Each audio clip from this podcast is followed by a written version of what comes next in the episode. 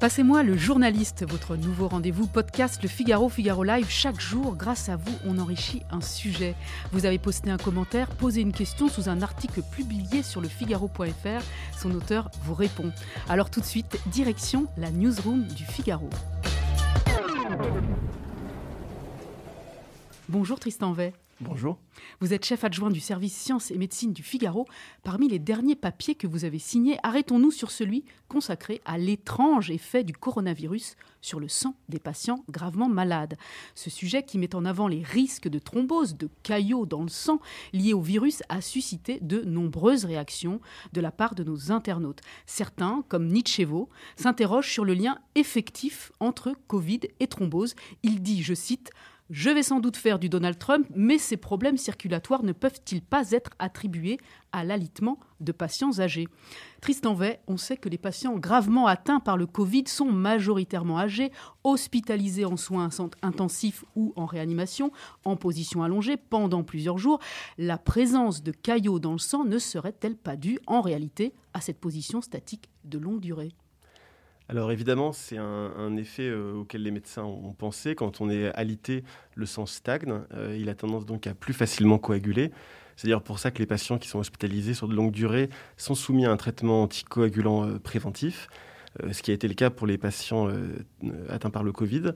Il s'avère que ce traitement préventif ne suffit pas et d'autre part que la prévalence des thromboses est bien supérieure à celle qu'on peut observer d'ordinaire, on va dire pour des gens qui sont immobilisés de la même façon. Donc, pour dire les choses simplement, il y a quelque chose en plus. Comme me disait un médecin, euh, les patients thrombosent comme des mouches. Euh, et ça les a euh, particulièrement surpris. donc, évidemment, il y a ce facteur explicatif qui s'ajoute peut-être à autre chose. La question est de savoir quelle est cette autre chose. Dans les commentaires associés à votre article, certains internautes ne comprennent pas pourquoi le Covid, qui aurait des effets sur le sang, nécessite une assistance respiratoire. L'internaute Joe Bolen, par exemple, affirme que euh, le diagnostic posé dans les hôpitaux français pour les grands malades du Covid était asphyxie par pneumonie atypique. L'intubation systématique plus respirateur pratiquée dans les hôpitaux menait à la mort de ce type de malade car c'est le sang qui était en cause et non le poumon. Quelle réponse peut-on apporter, Tristan Vey, à notre lecteur? Pourquoi on intube des malades alors que c'est le sang qui serait en cause? Alors le problème, c'est que à partir du moment où il y a des petits caillots qui viennent bloquer les capillaires sanguins au niveau des poumons, l'oxygène qui est donc véhiculé par le sang n'arrive plus à être suffisamment euh, transmis euh, au sang, donc le patient manque d'oxygène. Donc en lui donnant de l'oxygène euh, à haut débit, on peut compenser un peu ce, manque d'oxygène. C'est vrai que l'intubation systématique a probablement été délétère parce qu'elle a pu contribuer à dégrader euh, les alvéoles pulmonaires. Et on a d'ailleurs une évolution de la prise en charge au fur et à mesure. On s'est rendu compte que tant que le patient n'était pas dans une situation trop critique, il valait mieux une thérapie par le, par le nez euh, au débit plutôt qu'une ventilation euh, mécanique. néanmoins, le problème euh, persiste du manque d'oxygène. Donc il faut alimenter ces patients euh, en oxygène.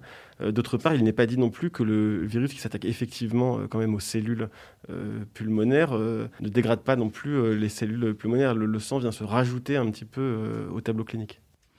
Une dernière question, Tristan Vey, et pas des moindres. Il y a ça et là dans les commentaires de nos internautes le mot grippette qui apparaît. Alors que répondre à ceux qui affirment que le Covid-19 est une grippette ou qu'en tout cas il s'apparente à la grippe? Peut-on le considérer comme tel?